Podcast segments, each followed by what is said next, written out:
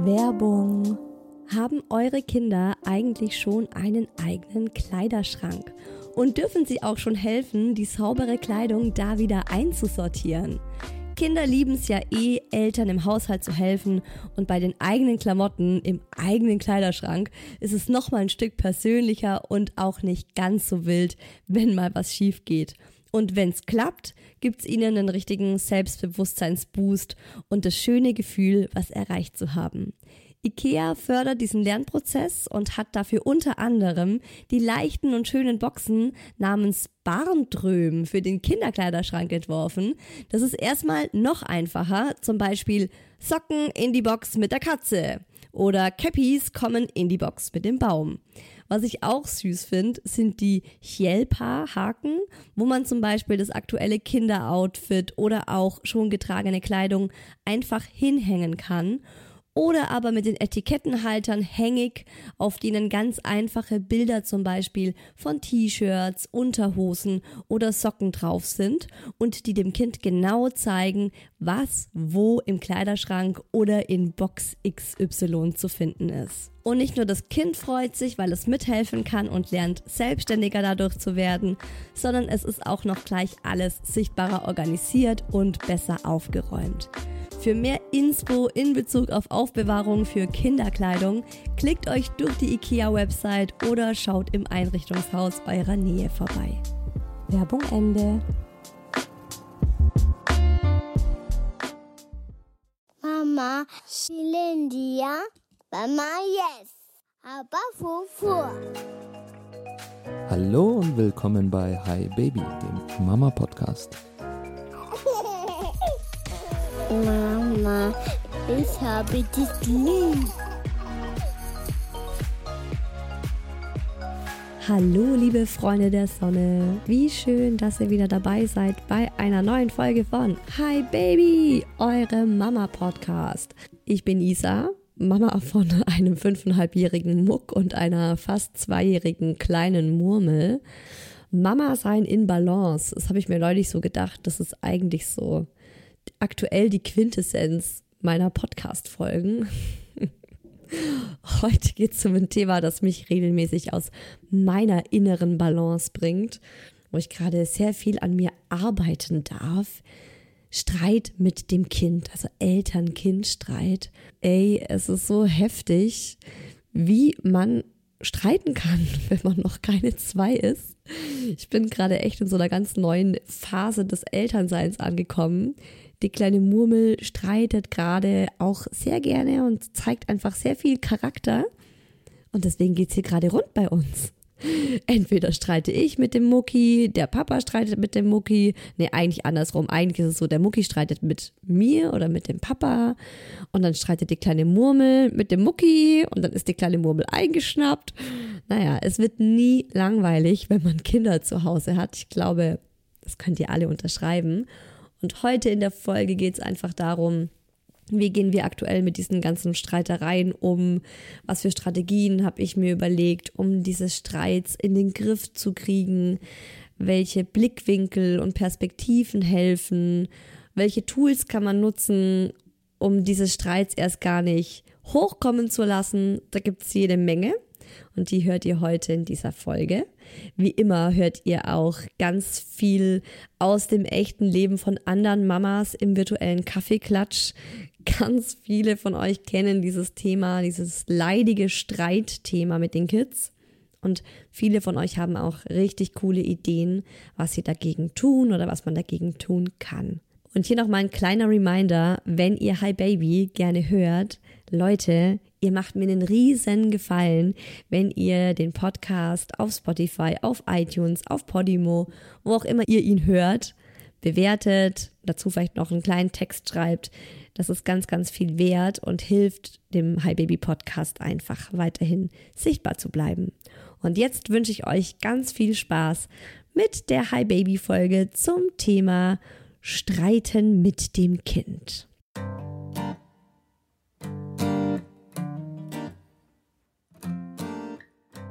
Also in letzter Zeit schauen mein Mann und ich uns oft fassungslos gegenseitig an denken uns, in welchem Irrenhaus sind wir eigentlich gelandet?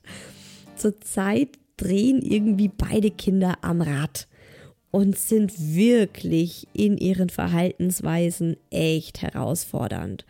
Und es ist dann auch nicht so, dass es so eine Sache am Tag gibt, über die man dann irgendwie streitet oder diskutiert, sondern es ist wirklich so eine Endlosschleife. Es ist wie so ein runder Kreis, wo man so immer wieder so Perlenketten abzählt und es geht einfach immer wieder weiter und immer wieder weiter. Und haben wir den einen Streit beendet, steht der nächste schon vor der Tür. Ich könnte euch gerade alleine aus dem heutigen Morgen könnte ich euch fünf Beispiele nennen und vom gestrigen Tag möchte ich erst gar nicht anfangen. Das war auch so eine einzige Eskalation. Und ich glaube, der erste Punkt, der da schon wichtig ist, ist wirklich mal zu reflektieren, warum ist es gerade eigentlich so anstrengend? Und das habe ich bei uns gerade mal gemacht und mir überlegt, was ist eigentlich im Moment so los? Und da kann ich folgende Fakten einfach mal aufzählen. Zum einen schlafen wir seit Monaten schlecht. Also die Murmel ist wirklich keine gute Schläferin. Die wacht in der Nacht drei bis viermal auf. Und wenn man sich das überlegt, in so einer zehn-Stunden-Nacht ist es eben so, dass man schlecht äh, in so eine Tiefschlafphase kommt. Da braucht man ja mindestens zwei Stunden Schlaf am Stück, um in diesen tiefen, regenerierenden Schlaf reinzukommen. Also das ist schon mal das eine. Schlafentzug oder Müdigkeit über lange Zeit hinweg, das macht einfach richtig krass was mit dir. Dann ist es zurzeit immer so, die Murmel wacht gegen 5 Uhr nochmal auf und äh, will dann nochmal was trinken. Und äh, wenn sie dann fertig ist mit Trinken, dann ist sie halt oft auch so laut und spricht noch mit mir, dass davon ihr Bruder aufwacht. Dann legt sich die Murmel hin und schläft weiter. Aber ihr Bruder kann dann eben so um halb sechs, kann der nicht mehr einschlafen, dann ist der fit. Und ich bin dann sozusagen diejenige, die sich denkt so, yo, ich war die halbe Nacht wach. Jetzt ist es halb sechs und jetzt stehe ich halt einfach auf. Also das ist so, schon mal so die Grundstimmung aktuell, vor allem auch bei mir, harter Schlafentzug oder über Monate hinweg nicht gut, nicht tief schlafen können, führt bei mir einfach dazu, dass ich eine kurze Zündschnur habe und nicht so in meiner Balance bin, wie ich es gerne wäre. Dann ist bei Mucki gerade super viel Umbruch im Kindergarten da. Auch da kriegen wir immer wieder das Feedback. Es ist gerade sehr, sehr anstrengend in der Gruppe. Da sind Erzieherinnen gerade weggefallen, da kommen ständig irgendwelche Aushilfserzieherinnen rein und es ist sehr laut, sehr wenig harmonisch und sehr anstrengend. Das heißt, der kommt nach Hause und muss da dann daheim auch erstmal Dampf ablassen von all den Emotionen, die er im Kindergarten miterlebt hat. Und das ist wirklich, das kann man nicht mit einem normalen Kindergarten vergleichen was da abgeht, wenn man eben mehrere nonverbale Kinder in einer Gruppe hat, äh, die man schwer erreichen kann als Erzieherin. Das ist einfach nochmal eine ganz andere Hausnummer. Der Mucki ist ja in einer heilpädagogischen Tagesstätte. Und das ist natürlich auch ein Baustein in diesem Puzzle mit äh, der großen Frage, was ist gerade eigentlich los bei uns? Und ein vierter Baustein ist, dass die kleine Murmel gerade ja, einfach sich auch entwickelt. Und aktuell ist sie in so einer Phase, da ist sie ultra eifersüchtig auf ihren Bruder.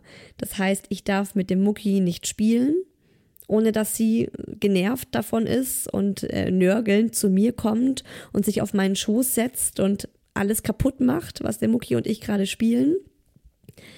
Heute Morgen hat der Mucki ganz schlimm geweint ja, weil wir auch wieder einen Streit hatten und dann kam, glaube ich, auch so ganz viele Emotionen kamen dann bei ihm raus und er war ultra traurig. Ich habe gemerkt, da kommt gerade einfach was raus. Es hat sich über viele Tage, vielleicht sogar Wochen bei ihm angestaut und ähm, ich war halt alleine mit den Kindern und er hat mich gerade gebraucht und ich habe ihn zu mir auf den Schoß gezogen und habe ihn gestreichelt und er hat wirklich ganz schlimm geschluchzt und geheult und Krokodilstränen sind ihm über die Wangen gelaufen.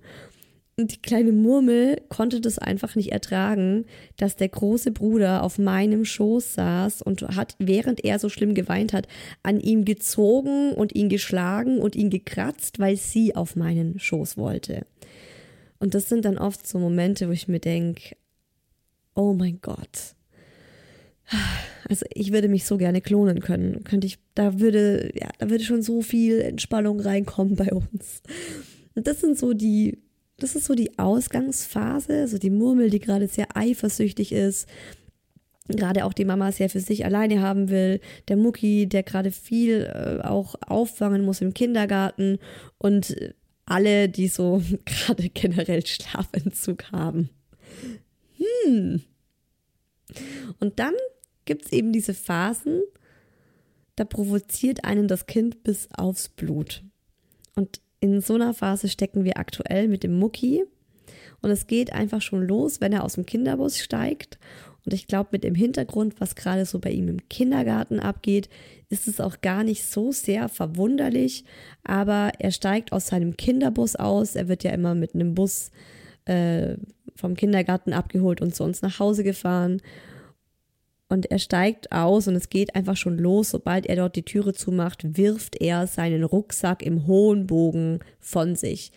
Gestern ist er auf einer Hecke gelandet, wo er ihn auch nicht mehr alleine runterholen konnte.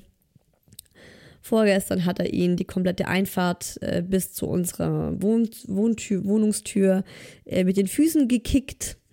Also das ist schon mal so das Erste. Dann kommt er in die Türe rein, wirft seine Jacke einmal quer durch den Flur, schmeißt seine Schuhe die Treppe runter in den Keller.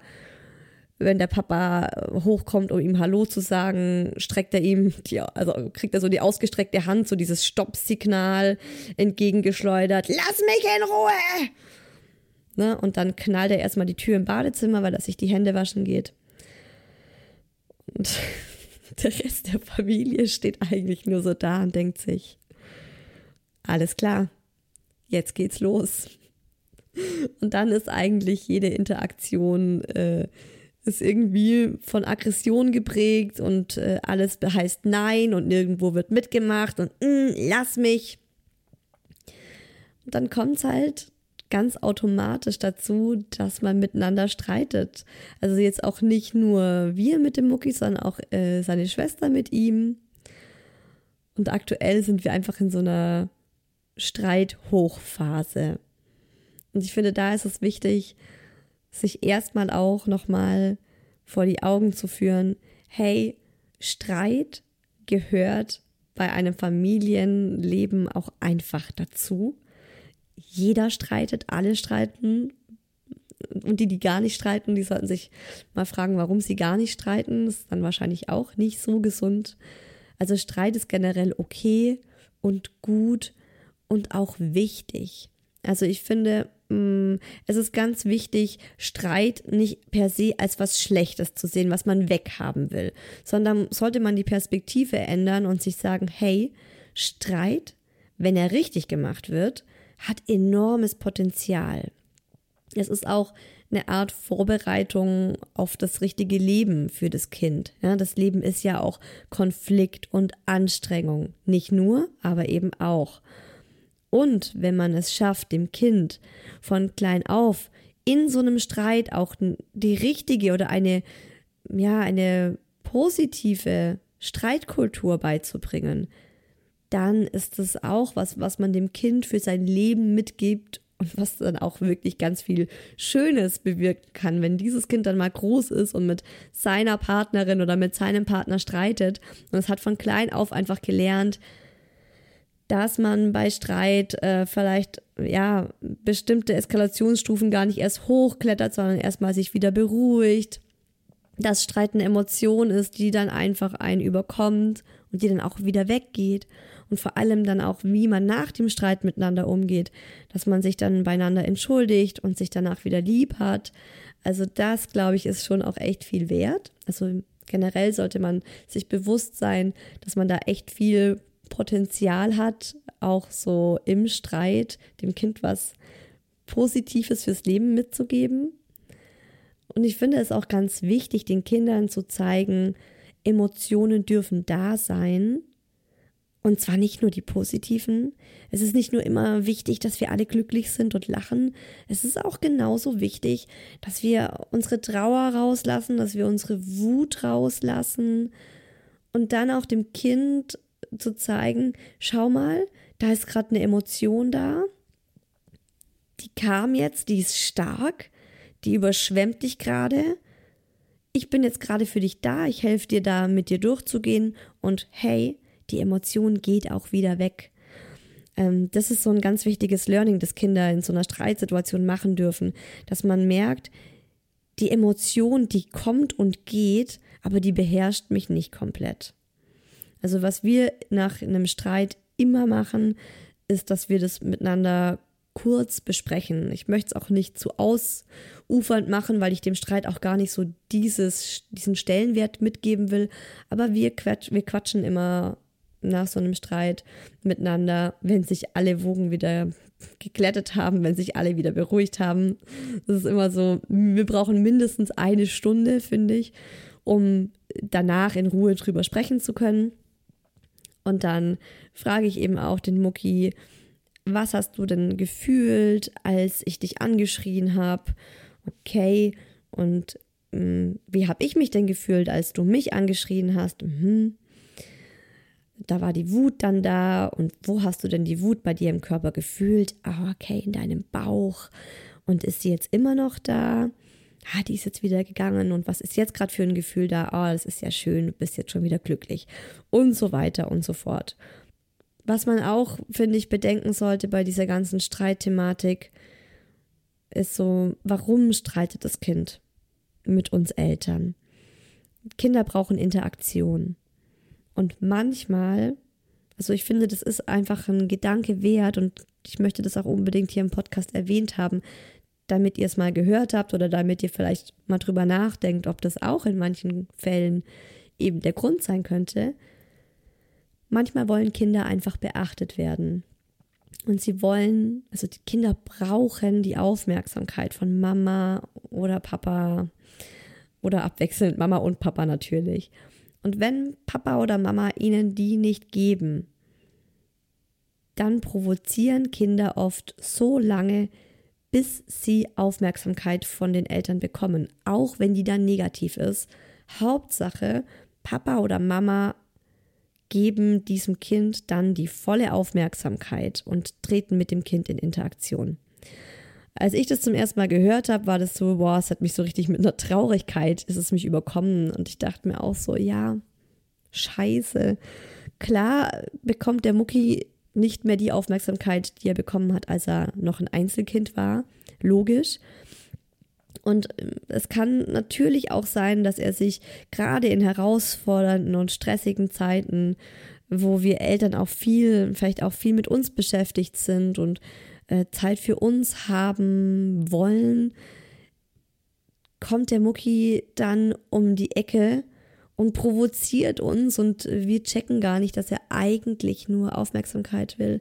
Also wenn das Kind vielleicht gerade wirklich ja so herausforderndes Verhalten zeigt und voll gegen einen ist und voll aggressiv ist, dass man vielleicht wirklich kurz diese Schleife durchbricht und das Kind anschaut und sagt, hey, möchtest du, ein, möchtest du eigentlich mit mir spielen? Wollen wir, wollen wir was miteinander spielen? Und wenn das dann nur fünf oder zehn Minuten sind, probiert es einfach mal aus. Also ja, bei uns ist es dann ganz oft der Fall, dass, dass mein Sohn dann sagt, ja, Mama. Und dann spielen wir und haben eine schöne Zeit und er hat eins zu eins meine Aufmerksamkeit. ja, wenn dann nicht gleich wieder die kleine Murmel sich auf meinen Schoß setzt und alles kaputt macht, das ist halt gerade einfach echt schwierig so da hast du so eine Strategie, da weißt du, was irgendwie gerade los ist, aber du schaffst es nicht, das umzusetzen, weil da halt nun mal zwei Kinder hast mit unterschiedlichen Bedürfnissen oder vielleicht sogar zwei Kinder mit genau dem gleichen Bedürfnis, nämlich die Mama ganz für mich alleine. Ja, und die Murmel ist ja gerade auch in dem Alter, das ist schwierig, wenn ich zu der sage, du, ich spiele zuerst mit deinem Bruder und danach spiele ich auch mal nur mit dir. Das ist schwierig. Also das ist so auf der einen Seite so ein Gedanke, den ich euch mitgeben wollte. Äh, Quality Time kann da ganz, ganz viel ändern, dass man sich wirklich mal ganz viel Zeit für das Kind nimmt und das Kind ist vielleicht gerade einfach nur sehr herausfordernd. weil es sich zu wenig beachtet fühlt. Auf der anderen Seite finde ich es auch wichtig, sich immer wieder vor Augen zu führen, dass Kinder Grenzen brauchen. Und wenn die Grenzen nicht klar sind oder wenn die Grenzen nicht aufgezeigt wurden, dann testen die das so lange aus, bis die Grenze kommt. Und das kann dann oft sein, also dann, wenn man irgendwie, ja, wenn man halt besonders liebevoll mit dem Kind sein möchte und die Grenze selber immer so weiter nach oben steckt und denkt, ja, komm, passt schon, ja, komm, okay, das lasse ich ihm durchgehen, das lasse ich ihm auch noch durchgehen, dann kann es eben sein, dass das Kind so lange testet, bis du als Mama oder Papa selbst im roten Bereich bist und dann eben explodierst oder exeskalierst und dann die Grenze so krass setzt, dass es eine negative Erfahrung für das Kind und für dich ist. Also es ist besser, man setzt, man überlegt sich ganz klar, hey, wo ist meine Grenze und dann setzt man diese Grenze. Beim Mucki ist es im Moment echt auch extrem, was dieses Grenzen ausreizen angeht. Es ist lustig, weil ich habe gestern daran gedacht, dass es ja von uns ein Jahresziel war für das Jahr 2023, dem Mucki Grenzen zu setzen in der Schwangerschaft und in der Anfangszeit mit der kleinen Murmel habe ich ihm ganz, ganz viel durchgehen lassen, weil ich einfach nicht anders konnte, weil ich so ja müde und erschöpft war in der Schwangerschaft und danach so müde und erschöpft war mit Umzug und Baby und äh, Mucki, dass ich da eben gesagt habe, gut, jetzt muss ich 2023 echt diesen, diesen kleinen Wirbelwind, den ich an einer richtig lange Leine habe laufen lassen, dann muss ich die Leine jetzt langsam wieder in, in, eine, in eine Länge ziehen, wo ich sage, das ist gesund und das ist in Ordnung. Also der Mucki dehnt gerade wieder Grenzen so lange aus, bis wirklich Schluss ist. Und dann gibt es eben den Anschiss von mir, und meistens ist es dann so, dass er, wenn er merkt, okay, jetzt ist meine Grenze erreicht und jetzt bleibe ich hart und jetzt gibt es ein Nein von mir und das Nein bleibt, egal wie oft er dran zieht und rüttelt oder wie er auf mich eindrischt oder an mir rüttelt oder sich auf den Boden wirft und schreit oder alle Stifte durch die Wohnung pfeffert, so wie es gestern der Fall war und anschließend unseren Parkettboden anmalt, so wie es gestern der Fall war. Also das ist hier zurzeit wirklich gerade echt extrem, wie er seine Wut auch auslebt, wo man dann echt denkt so, oh mein Gott, wie gehe ich jetzt damit um, wenn ich nicht äh, handgreiflich werden möchte? Also manchmal denke ich, man müsste ihn echt in so eine Gummizelle dann stecken, aber es geht, es geht auch anders. Also es waren Gott sei Dank alles Stifte, die man gut mit Wasser wieder entfernen konnte. Irgendwann kommt dann dieser Moment, da wird ihm dann, ihm dann einfach klar, okay, nee, die Mama lässt sich jetzt nicht weiter provozieren und das Nein bleibt ein Nein. Das ist bei uns ganz oft, äh, wenn es ums Thema Essen geht. Also er will dann einfach nochmal was Süßes und nochmal was Süßes und ich sage aber nein. Und dann kommt eben so seine Provokationsschleife, um mich aus der Reserve zu locken. Wenn er merkt, nee, die Mama bleibt hart, egal was ich hier gerade mache, dann bricht er oft ein und dann heult er wie ein Schlosshund. Ich fühle aber dann tief in mir, das hat ihm gerade gut getan und er hat es auch irgendwo gebraucht. Also klar darf das dann wehtun, wenn die Grenze gesetzt wird oder wenn ein Kind eine Grenze aufgezeigt bekommt. Natürlich ist es für das Kind nichts Schönes und es darf dann traurig sein. Und ich finde, das ist dann auch überhaupt nicht paradox, wenn man als Eltern eine Grenze aufzeigt und sagt, nee, stopp, du kriegst jetzt nicht nochmal ein Schokomüsli. Wenn du Hunger hast, mache ich dir gerne noch irgendwie ein Brot oder du kannst eine Banane essen, aber ein Schokomüsli gibt es nicht. Und das Kind dann komplett ausrastet und eskaliert und du begleitest es dann durch und letztendlich ist es bei uns halt so, ne, heult der Mucki dann und dann begleite ich ihn da eben durch und tröste ihn und nehme ihn in den Arm und oft ist es dann so, dass er dann so, wenn, wenn ich dann eben so liebevoll zu ihm herkomme, dass er dann so kurz auf, aufguckt, aufhört zu weinen. Darf ich jetzt noch ein Schokomüsli haben? Und ich schaue ihn an, sagt, nein, mein Schatz. Dann kommt, dann kommt meistens nochmal ein großes Aufheulen, aber danach ist es okay. Und ich habe dann oft das Gefühl, dass er danach regelrecht auch erleichtert ist. Das ist komisch, aber wenn ihr das, ihr kennt das bestimmt selbst von eurem Kind, wenn ihr es geschafft habt, eine Grenze aufzuzeigen und das irgendwie auch ähm, also, ja, harmonisch in Anführungszeichen, aber für euch positiv durchgehalten habt, nicht selbst auszurasten, wenn das Kind diese Grenze gerade einfach mit allen Mitteln versucht zu übergehen und die Grenze einfach standhaft geblieben ist, dass das Kind danach irgendwie auch dankbar ist. Und bei uns ist es ganz oft so, dass der Mucki danach ultra lieb ist und man so das Gefühl hat, ja, das hat ihm gerade auch einfach gut getan. Und vielleicht hat er gerade auch einfach diese Konfrontation gebraucht und dieses Heulen gebraucht, weil vielleicht irgendwas anderes aufgestaut ist aus dem Kindergarten oder irgendwie eine Interaktion mit Freunden einfach gerade raus musste. Bei mir ist es oft mit dem Grenzen aufzeigen so eine Sache, dass ich abwäge und mir denke, was ist jetzt gerade das kleinere Übel? Nachzugeben oder die Grenze standhaft zu verteidigen. Ähm, und ich sage immer so, die Grenzen müssen in Balance sein. Manchmal bin ich wirklich knallhart und ziehe radikal die Grenze. Und wenn er dann eine Stunde schreit und tobt und weint und außer sich ist, dann ist es eben so. Und die ziehe ich immer dann, wenn ich gerade sage, okay, wir haben gerade die Zeit und ich habe gerade die Energie, die Grenze auch durchzustehen da muss ich aber auch für mich ganz genau wissen, ich schaff's gerade in Ruhe zu bleiben und ich schaff's auch gerade ihn durch diesen Sturm der Gefühle zu begleiten.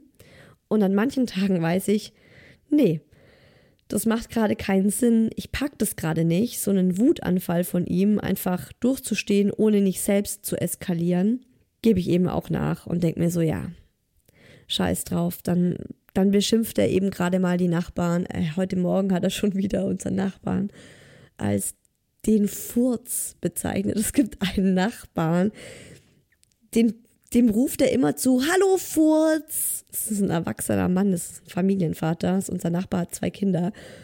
Und es ist mir so unangenehm und ich sage jedes Mal, sage ich was zu meinem Sohn. Er ändert das nicht. Und das ist immer so auch dann auch so eine Gratwanderung. Ja, ich habe heute Morgen, äh, wir hatten eben heute auch schon echt schlimmen Streit. So schlimm, dass er nicht mit dem Kinderbus in den Kindergarten fahren konnte, weil er während der Kinderbus äh, angefahren kam, äh, mit einem Heulkrampf auf dem Boden lag.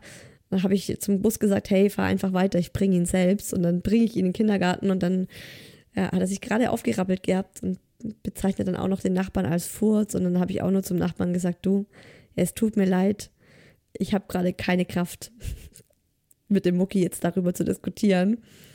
Äh, sorry, so. Und er hat das dann auch Gott sei Dank verstanden und auch selber so gelacht. Was ich wichtig finde, ist tatsächlich auch zu gucken, was sind die Ursachen des Streits und können wir an den Ursachen was ändern, dass es gar nicht erst zu diesen Streits kommt. Und die Ursachen sind oft ganz banal.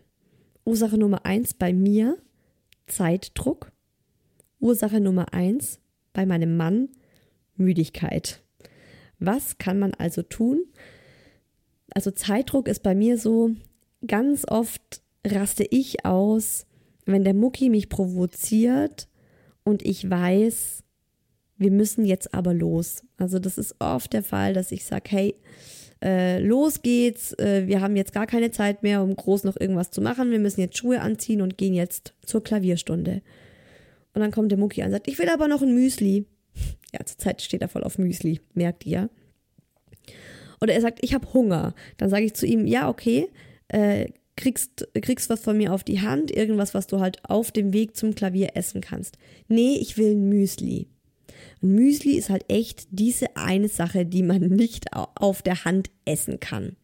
Ich habe tatsächlich ihm schon mal vor ein paar Wochen, habe ich ihm eine Milch in eine Trinkflasche gepackt und ihm die Cornflakes in eine Tüte gegeben, damit wir, damit er während dem Laufen äh, sein Müsli essen kann. Ich schwör's euch. Also so weit bin ich auch schon in meiner Kreativität gekommen. Aber das ist oft dann so der Moment, wo ich merke, okay, ich kann jetzt nicht mehr klar und ruhig denken, weil ich diesen Zeitdruck im Nacken habe. An der Ursache zu arbeiten ist dann für mich aktuell, dass ich mir sage, okay, ich gehe auf jeden Termin, den wir haben, immer so aus dem Haus, dass wir noch zehn Minuten Puffer haben. Der Mucki ist ein Schnellesser, der Mucki schlingt sein Müsli in drei Minuten runter. Zum Beispiel war es jetzt neulich so, ich habe mich zehn Minuten vorher auf den Weg gemacht, sodass wenn wir jetzt losgegangen wären, wären wir halt zehn Minuten früher beim Klavier gewesen. Der Mucki sagt, hey, ich, ich habe Hunger, kriegst eine Banane mit auf die Hand. Nee, ich mag ein Müsli. Dann habe ich gesagt, okay, du kriegst ein Müsli, weil oft ist es dann nicht nur eins, sondern er will dann zwei oder drei. Ich sage, okay, du kriegst ein Müsli, das kannst du hier essen, aber dann gehen wir los. Ja, okay. Und dann kam es erst gar nicht zum Streit, weil ich an der Ursache gedreht habe und meinen, mein Zeitmanagement einfach geändert habe. Zweites Thema, die Müdigkeit. Also bei meinem Mann ist es halt so, der ist einfach grumpy, wenn er zu wenig geschlafen hat. Da wäre eine einfache Lösung, dass er früher ins Bett geht. Und bei meinem Mann ist auch nochmal so ein Thema. Er holt eben für sich, äh, ja, also wie heißt es so, ja, Zeit für sich. Man sagt äh, Me-Time die holt er für sich rein am Abend, indem er oft noch bis spät abends einfach äh, an der Playstation hängt und zockt. Und so kommt er halt wieder in Balance, was aber natürlich den negativen Effekt hat, dass er oft erst um eins ins Bett geht. Und wenn dann um halb sechs bei uns schon die Lichter angehen und er dann auch nicht mehr schlafen kann, dann ist er halt einfach richtig schlecht gelaunt. So, das ist halt schwierig. Ähm, und ich kann ja auch nicht für meinen Mann die Regeln festlegen, wie er das für sich handhaben will. Was ich machen kann, ist, dass ich für mich jetzt gesagt habe, gut, aktuell klappt es einfach nicht, wenn mein Mann die Kinder morgens nimmt, weil er echt schlecht gelaunt ist, wenn vor sechs ein Kind wach wird dann werde ich das jetzt eben auffangen. Für mich ist es nicht so dramatisch, jeden Abend um 10 ins Bett zu gehen. Ich habe meine Me-Time wann anders, ich kriege das anders hin. Und ich habe mir jetzt auch vorgenommen, dass ich einfach auf unbestimmte Zeit jeden Tag um 10 ins Bett gehe, dass ich morgens einfach das auffangen kann und mit den Kindern aufstehen kann und nicht gleich schon schlechte Stimmung herrscht, weil wir Erwachsenen einfach müde sind. Noch eine Sache, die wir uns überlegt haben, ist, dass wir ein unter uns Eltern äh, ein Codewort, Codeword, ein Codewort vereinbart haben, dass wenn ein, also wenn zum Beispiel der Daddy sich mit dem Mucki so schlimm streitet, dass ich merke, okay, die kommen gerade in eine Spirale rein und die sind gerade beide im roten Bereich, dann ist es ja für den, ähm, für das Elternteil im roten Bereich gerade so, dass es das gar nicht mehr richtig checkt, ne, weil es gar nicht mehr in diesem logischen Denken drin ist, sondern nur noch selbst irgendwie im Sympathikus und äh, dann rumschreit mit dem Kind und dann ist es für den Außenstehenden immer viel einfacher einzugreifen und ein Codewort zu sagen. Das könnte zum Beispiel sein, machst du mir nachher noch einen Kaffee oder also es ist kein Codewort, sondern eher ein Codesatz, dass das Kind halt nicht checkt, ne? So, äh, die Mama will gerade, dass der Papa einfach die Situation verlässt. Oder dass, der, dass ich sage, hey, äh, wolltest du dir nicht gerade einen Kaffee machen? Oder hast du meinen Stift gesehen? Also da könnt ihr euch irgendwas überlegen, was für euch irgendwie Sinn macht. Und damit signalisiert ihr dem Partner oder der Partnerin, du machst jetzt eine Pause und ich übernehme. Aber eben so, dass der oder die andere in seiner oder ihrer Autorität nicht untergraben wird. Noch ein Punkt, der mir wichtig ist. Ich finde, Streit ist auch immer nur so schlimm, wie wir ihn machen.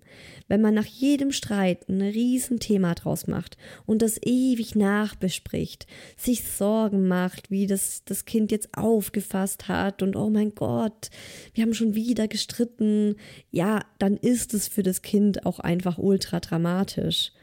Wenn man aber Streit einfach danach kurz bespricht, und dann ist das Thema beendet und dann lenkt man die Energie wieder aufs Positive, dann ist es auch nicht so stark gewichtet. Und das Kind guckt ja auch immer danach, okay, wie gewichtet jetzt die Mama oder der Papa diesen Streit? Wie, wie schlimm finden die das? Rufen die jetzt gerade noch drei Freundinnen an und reden mit denen, oh mein Gott, bei uns ist gerade so schlimm und wir streiten in einem fort. Oder äh, lachen die das dann auch weg und sagen, so, und jetzt machen wir irgendwie eine schöne, eine schöne Runde Memory, wer hat Lust mitzuspielen, Streit beendet. Also der Streit ist immer nur so schlimm, wie wir ihn auch machen. Was auch hilft, bei einem Streit ist es ja so, dass jede und jeder seine Rolle unterbewusst hat. Bei uns ist es zum Beispiel wie so ein kleines Puppentheater. Puppentheater gone bad, das wir immer und wieder aufführen. Der Mucki provoziert, Mama oder Papa gehen voll drauf ein, dann gibt's Streit, dann mischt sich das andere Elternteil ein, weil es irgendwie merkt, hey, du gehst gerade nach meiner Meinung nicht gut mit dem, mit dem Kind um. So, und dann sind wir in so einer, in so einer Streitschleife. Was da helfen kann, ist dieses Streitmuster. Also jeder fällt ja einfach unterbewusst in so eine Rolle beim Streit rein. Und dass wir dieses Muster durchbrechen und etwas machen, was das Kind total irritiert, womit das Kind einfach gar nicht rechnet, weil es nicht dieser Rolle zugeschrieben wird. Zum Beispiel, der Mucki kommt nach dem Kindergarten nach Hause, du Kackerfurz. So, Standard, Standardding, was er einfach macht, wenn er heimkommt. Normalerweise bin ich dann erstmal genervt, ich ermahne ihn, ich sage, hey, ich bin kein Kackerfurz, ich möchte nicht, dass du so mit mir redest, das sagt man nicht und so weiter und so fort.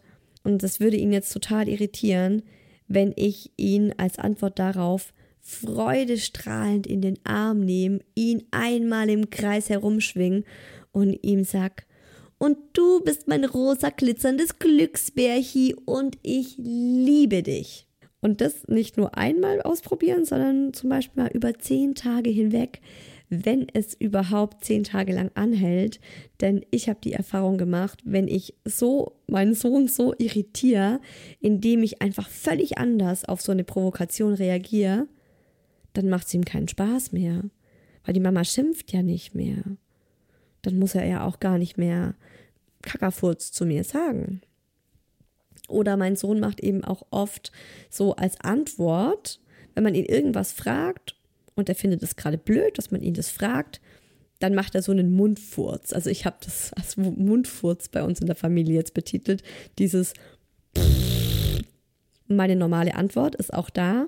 Ich reg mich auf, hey, ein Mundfurz ist keine Antwort, ich möchte nicht, dass du mir so antwortest, kannst du mir bitte mit einem richtigen Wort antworten? Neue Strategie ist, kennt ihr die Minions Pupskanone? Die hat, äh, ich glaube, über 20 verschiedene Furzgeräusche. Das ist so eine, wie, so eine, wie so eine kleine Plastikpistole, nur dass da eben Furzgeräusche rauskommen. Und die habe ich gekauft und als ein Pups von meinem, ein Mundfurz von meinem Sohn als Antwort kam, habe ich die Pistole gezückt und ebenfalls gepupst. So irritierend, dass der Mucki erstmal gelacht hat. Also auch Tabus enttabuisieren, wenn zum Beispiel das Kind immer in Fäkalsprache spricht, weil es es so spannend findet, wie die Eltern darauf reagieren. Ne? Wenn, wenn der Mucki sagt, Bäh, Kaka, Scheiße, Furz, Klo, Müll, und wir jedes Mal wie in so einem Scheiß, äh, ja, in so einer Dauerschleife, äh, was sagt man nicht, äh, blödes Wort, ist eine andere Strategie, das Wort Kacken und Furzen einfach mal voll zu thematisieren in der Familie. Es gibt ja auch massenhaft Bücher übers Scheißen.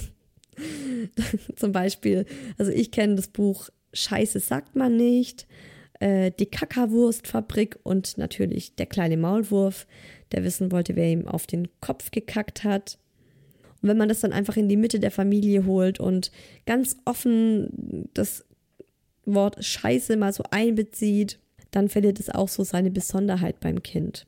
Was ich auch ganz wichtig finde, also vielleicht ja, ja gut, ich kann gar nicht sagen, es ist das Wichtigste. Ich finde, das ist alles wirklich sind lauter so kleine Schrauben.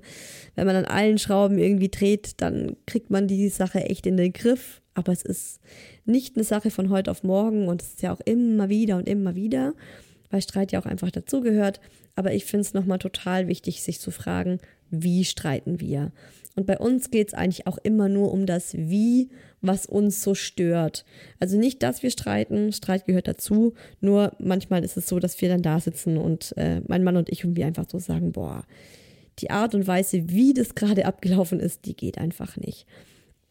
Ich finde es ganz wichtig, wenn man merkt, das Kind ist gerade im roten Bereich, also jetzt ist gerade einfach der Streit so hochgeschaukelt, dass das Kind im roten Bereich ist und nur noch weint oder nur noch schreit. Und ich finde, man spürt das als Eltern ganz genau, wann das der Fall ist.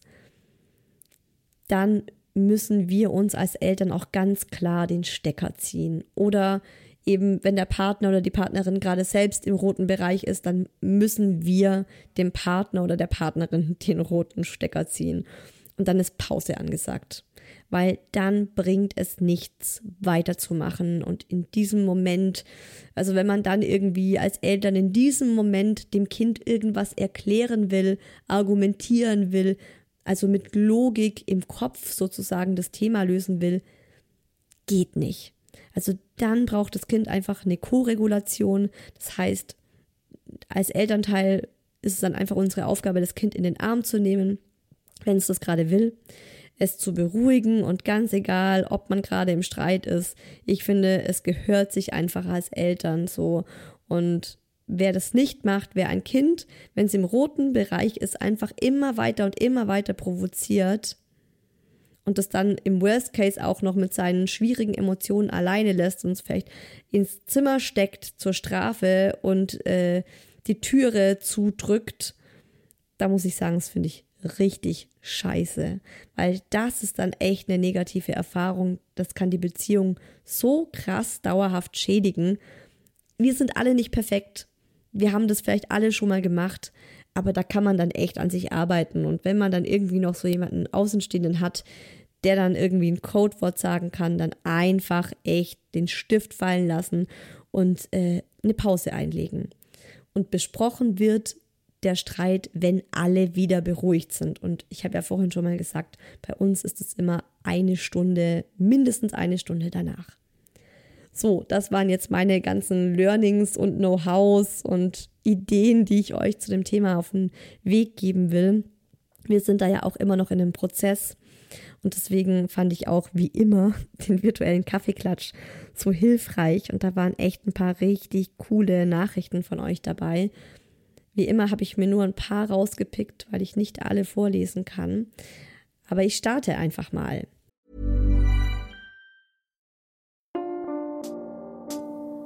Werbung. Unsere Tochter ist ja so eine richtige Milchtrinkerin. Wisst ihr, wenn ihr Hi Baby regelmäßig hört. Wir schwören auch schon seit der Geburt unseres Sohnes auf Nuckflaschen. Und kennt ihr schon die maßgeschneiderte Trinkflasche von Nook für euer Baby. Die heißt Perfect Match, weil sie sich einfach super gut an den Mund eures Babys anpasst. Die Flasche hat einen besonders flexiblen und weichen Sauger, weil er extra dünn ist. Und sobald das Baby saugt, schmiegt sich dieser Sauger eben ganz elastisch an Gaumen und Lippen an und passt sich so ideal eurem Baby an. Der Sauger hat eine fließende Form, was ziemlich cool ist, weil es das Andocken fürs Baby super einfach macht. Das findet dadurch einfach intuitiv die Stelle, an der es den Sauger optimal mit dem Mund umschließen kann. Was zeichnet die Nook Perfect Match sonst noch aus? Die hat eine große weiche Lippenauflage und das ist gut, weil das Baby dadurch an keiner Stelle mit den harten Kunststoffteilen der Flasche in Berührung kommt. Also alles ganz schön weich und das Antikolik-System sorgt dafür, dass euer Baby ganz entspannt und ruhig trinken kann. Ich weiß, Elternsein wirft viele Fragen auf. Die Nook Perfect Match Flasche lässt keine offen. Und den Link zur Flasche findet ihr wie immer bei mir in den Show Notes. Werbung Ende.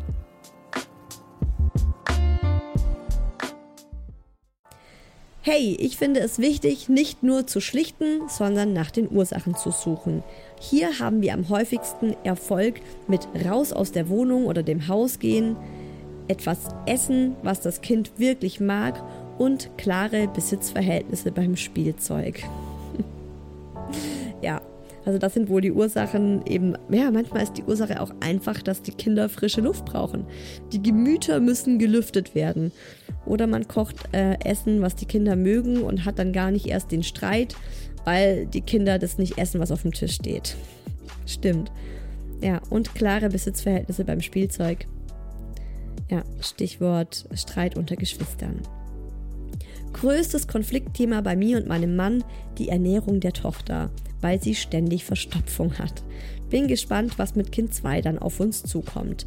Endgegner für uns alle, Übermüdung. Hm, ja, Übermüdung ist einfach ganz, ganz, ganz fies. Also Schlafmangel ist wirklich the worst.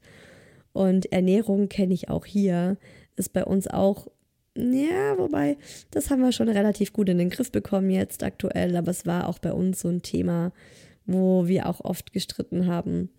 Aber tatsächlich ist bei meinem Mann und mir der Hauptstreitpunkt, worüber wir streiten, ist, dass wir es nicht in Ordnung finden, wie der andere mit dem Kind umgeht. Also in Sachen Erziehung. Mein Mann sagt dann, hey, du, du bist viel zu nachgiebig, du setzt deine Grenzen nicht oft genug und nicht klar genug. Und du weist ständig irgendwelche Regeln auf, die wir gesetzt haben, weil du dich von dem Mucki einlullen lässt. Also das ist oft sowas, was mein Mann halt voll auf die Palme bringt, wenn eigentlich ganz klar ist, heute ist Papa Bett, der Papa bringt ihn ins Bett und mein Sohn und ich, wir sind halt den ganzen Nachmittag zusammen und irgendwie schafft er es in irgendeiner Minute, wo ich so abgelenkt bin und sagen, oh, ich wünsche mir heute unbedingt Mama-Bett, unbedingt, unbedingt, bitte, bitte, Mama, das wäre so schön. Dass ich dann manchmal einfach so im Affekt, auch ohne nachzudenken, so sage, ja, okay, dann hast du heute Mama-Bett. Und natürlich regt es dann meinen Mann auf, auch völlig verständlich. Und was mich am meisten bei meinem Mann aufregt, ist, äh, wie er mit unserem Sohn streitet. Also das ist auch so, wo ich sage, ey, du musst, bei meinem Mann ist es oft so, dass er, wenn er im roten Bereich ist, auch nicht mehr merkt, wann mein Sohn im roten Bereich ist, beziehungsweise er lässt sich einfach ultra krass von unserem Sohn provozieren und dann sind die beide im roten Bereich und mein Mann hört dann aber auch einfach nicht auf. Und das ist dann oft so, wo ich dann dazwischen gehe und dann auch richtig sauer werde und sage, hey Mann, ne, wir hatten das doch besprochen. Wie streitest du? Das ist gerade nicht mehr gut. naja, so ist es. Ich finde den Streit zwischen meiner Tochter und ihrem Papa schlimmer, als wenn sie mit mir streitet. Seine Reaktion und Methode, den Streit zu lösen, machen mich oft wahnsinnig, weil es nicht effektiv erscheint. Ich gehe so vor. Das ist schon so geil. Wenn sie wütend wird und anfängt zu streiten oder zu rebellieren, dann versuche ich erstmal den Gefühlssturm gemeinsam mit ihr zu überstehen. Sie nimmt sich ihr Kuscheltuch zum Beruhigen, ich biete ihr an, dass sie auf meinen Schoß kommen kann. Manchmal muss ich dann noch singen. Sobald es besser geht, reden wir in Ruhe und finden meist eine Lösung. Das braucht aber extrem viel Geduld alles. Boah, und mein Partner hat die leider nicht. Ich glaube, das ist ein Kernthema, das ganz, ganz, ganz viele Partner, Elternteile miteinander haben, dass die Frauen echt viel geduldiger sind als die Männer und die Frauen auch einfach empathischer mit den Kindern umgehen. Das behaupte ich jetzt einfach mal, weil ich bisher nur das gehört habe. Ich kenne keine Frau, die es andersrum sagt und ich habe schon ganz, ganz viele Nachrichten von euch in genau dieser Richtung gelesen. Also es das schreiben alle eigentlich. Es haben ganz, ganz, ganz viele haben mir sowas mehr oder weniger geschrieben, dass es bei ihnen oft zur Eskalation kommt oder dass sie es nicht gut finden, wie der Papa mit dem Kind streitet. Spannend. Also ich will nicht sagen, dass es alle so machen, aber ich habe eben solche Nachrichten nur in dieser Richtung von euch bekommen. Mein Großer ist acht Jahre alt und er kommt mit dem Papa ständig aneinander.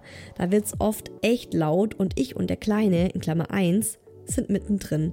Da denke ich mir oft, what the fuck ist los mit euch? Reißt euch mal zusammen. Aber die beiden müssen das wohl so austragen. Das denke ich mir oft auch. Also ich denke mir das echt oft auch. Nämlich so, was ist eigentlich los mit euch? Ey, und unser Sohn ist erst fünfeinhalb.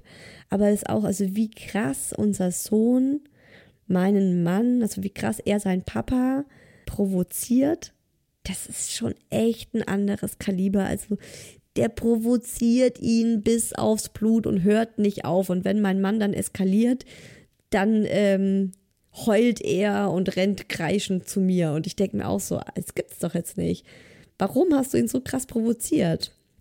Naja, ein paar Ideen, woran das liegen könnte, habe ich ja vorhin genannt. Bei uns in der Familie entsteht Streit häufig am Wochenende. Ach, das ist auch ein ganz, ganz guter Punkt dann, wenn alle rund um die Uhr zusammen sind. Vor allem zwischen meinem Mann und meinem Großen kracht es häufiger, weil die beiden vom Temperament so unterschiedlich sind und bei meinem Mann häufig Triggerpunkte gedrückt werden. Wenn die Situation zu eskalieren droht, habe ich mir angewöhnt, meinen Mann zu fragen, ob er Hilfe braucht. So untergrabe ich nicht einfach seine Kompetenz, verhindere aber manchmal, dass einer von beiden die Fassung verliert. Im Nachhinein besprechen wir die Situation, um die Sichtweisen des jeweils anderen zu verstehen und neue Handlungsalternativen zu finden. Empathie ist für mich da das Schlüsselwort und gleichzeitig eine große Herausforderung, vor allem nach einem anstrengenden Arbeitstag. Voll. Ich finde auch, es bringt ganz, ganz viel, sich in das Kind hineinzuversetzen. Also klar, Kinder können Empathie erst frühestens ab vier, glaube ich, steht es in den Lehrbüchern, können die das überhaupt erst bewerkstelligen, so rein von der Hirnreife her. Manche auch erst mit sechs. Aber wir, wir Eltern können das natürlich schon. Und ich finde auch bei uns, das nimmt oft sehr viel Druck raus, wenn man erstmal das Kind einfach anguckt, aus einer ganz liebevollen Perspektive heraus, wirklich das Kind in seiner Wut oder in seiner Aggression gerade sieht und dann echt guckt so, hey, von Seele zu Seele, ich sehe dich und sich einfach versucht reinzufühlen, warum ist es gerade so, mein Kind? Ja, hatte vielleicht gerade einfach einen ganz anstrengenden Kindergartentag. Aber ja, wenn man dann selber gerade auch am Limit ist, ja, ist schwierig. Nächste Nachricht. Oh, vom Thema Streit all day long könnte ich ein Lied singen. Vor genau einem Jahr war das hier absoluter Dauerzustand. Ständig Streit zwischen allen Familienmitgliedern, 24-7, teilweise sogar mit den Omas und Opas. Die Rahmenbedingungen waren mit Kleinkind und Baby, Schlafmangel, Haus- und Gartenumbau, Krankheitswellen und so weiter auch denkbar ungünstig. Am heftigsten hat es schon immer zwischen mir und meinem Partner gekracht. Mir war klar, dass ich etwas ändern möchte und es ist so krass, was sich seitdem tatsächlich alles zum Positiven verändert hat. Hier herrscht mittlerweile eine ganz andere Streitkultur. Da hat sie so ein Herzchen-Augen-Smiley dazu gemacht. Ist ein bisschen eine längere Nachricht, aber ich finde sie ultra wertvoll. Ich lese weiter. Und ja, natürlich wird hier immer noch regelmäßig gestritten, vor allem zwischen den Geschwistern, aber längst nicht mehr so aufbrausend und unkontrolliert wie davor. Meine wichtigsten Learnings aus dem letzten Jahr. Erstens, es kann so krass viel bewirken, wenn man das eigene Verhalten ändert. Man ist also absolut nicht darauf angewiesen, dass das Kind oder der Partner sofort mitmacht und sich auch ändert. Das ist ja was, das sagen ja alle Ratgeber. Das sagen ja alle Ratgeber. Die sagen ja immer, hör auf, Schuldzuweisungen zu geben. Ja, aber mein Kind, aber mein Partner. Nein, fang an dir an zu arbeiten. Das ist für mich auch noch ein, ein, ein Rätsel. Ich denke auch immer so, ja, aber der Partner muss doch auch an sich arbeiten. Ja, sie sagt es auch. Zweitens, bei uns ist es zumindest oft so, dass wir ganz selten über die Sache an sich streiten, sondern vielmehr über die Art und Weise, wie etwas gesagt oder nicht gesagt wird oder was man reininterpretiert, reininterpretiert bzw. wie man reagiert. Deshalb, drittens, ganz wichtig, kenne deine Gefühle und Bedürfnisse und kommuniziere sie auch ganz klar und nicht etwa schnippisch oder vorwurfsvoll an dein Gegenüber, sondern sowohl Erwachsenen als auch Kindern. Niemand, auch nicht der Partner, mit dem man zig Jahre zusammen ist, kann die eigenen Gedanken lesen. Das ist so eine geile Nachricht. Es kann so viel bewirken, wenn man bemerkt, dass man gerade wütend, genervt, enttäuscht ist und das dann auch einfach ausspricht. Manchmal, ver manchmal verpufft das Gefühl dann auch direkt schon wieder und man findet sich nicht in dieser Endlosschleife an Rumnörgeln und hin und her streiten wieder. Also ultra cool. Ich habe dann auch nochmal bei ihr nachgefragt und ihr eine Nachricht zurückgeschrieben und so gemeint so, hey, bist du auf all diese Erkenntnisse alleine gekommen oder hattest du Coaching?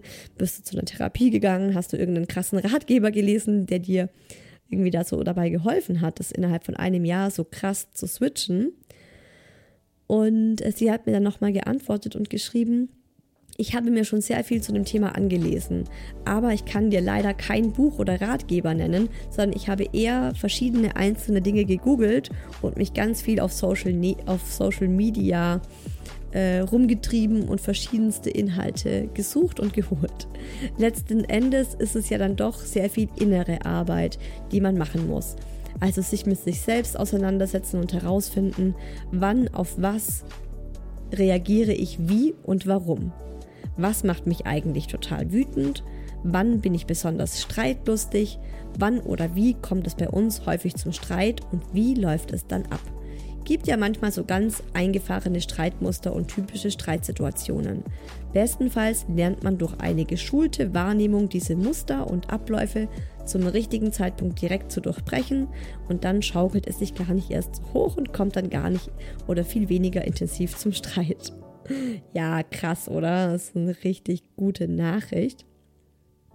Und ich denke, die fasst auch noch mal so alles zusammen. Zum einen wirklich die äußeren Umstände sind so wichtig.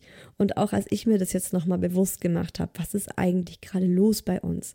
Wie sind die äußeren Umstände? Da musste ich fast so ein bisschen lachen, weil ich mir dachte, ganz ehrlich, wer bei solchen äußeren Umständen immer noch harmonisch und in Frieden das Familienleben führt, dem sollte man den Friedensnobelpreis verabreichen, übergeben, wie auch immer. Das ist also gar nicht so verwunderlich, dass wir so viel streiten. Und dann ist es wirklich auch, also es ist sinnvoll, sich echt mal Zeit zu nehmen, so eine Stunde Zeit zu nehmen, finde ich, sich mal hinzusetzen und echt selbst mal das Gehirn einzuschalten und nachzudenken. Wie fühle ich mich gerade? Wie geht es mir gerade? Wie laufen so Streitsituationen ab? Also bei mir hilft es ganz oft einfach, wenn ich das erzähle, wenn ich es jemandem laut erzähle, was bei uns gerade so der Streit war, dass ich selbst schon auf die Antwort komme, warum das so war oder wie man es ändern könnte, weil mir dann schon bewusst wird, wo das Problem war. Ja. Und auf der anderen, auf der anderen Seite, Streit gehört einfach dazu, ne? Also Familie ist einfach eine krasse Achterbahnfahrt und manchmal stehe ich auch nur hier und staune und denke mir, wow, von Himmel hoch jauchzend, zu, zu Tode betrübt und das mehrmals am Tag. Ja, unsere Kinder sind halt auch einfach kleine Wesen, die gerade einfach lernen, auch Emotionen zu haben, zu fühlen, zu kontrollieren. Und im Best Case sind wir so ihre Rafting-Guides, die sie in diesem Boot, das einfach gerade so der fucking Niagara-Fall runterfällt, sie das sicher und festhalten und sagen, ich habe alles im Griff. Die nächste Monsterwelle kommt, aber ich weiß genau, wie wir die überschiffen und wie wir das schaffen, dass wir am Ende einem schönen, stillen, ruhigen Sonnenuntergang entgegenschaukeln. In diesem Sinne ihr Lieben. Ich hoffe, die Folge hat euch was gebracht, hat euch gut getan.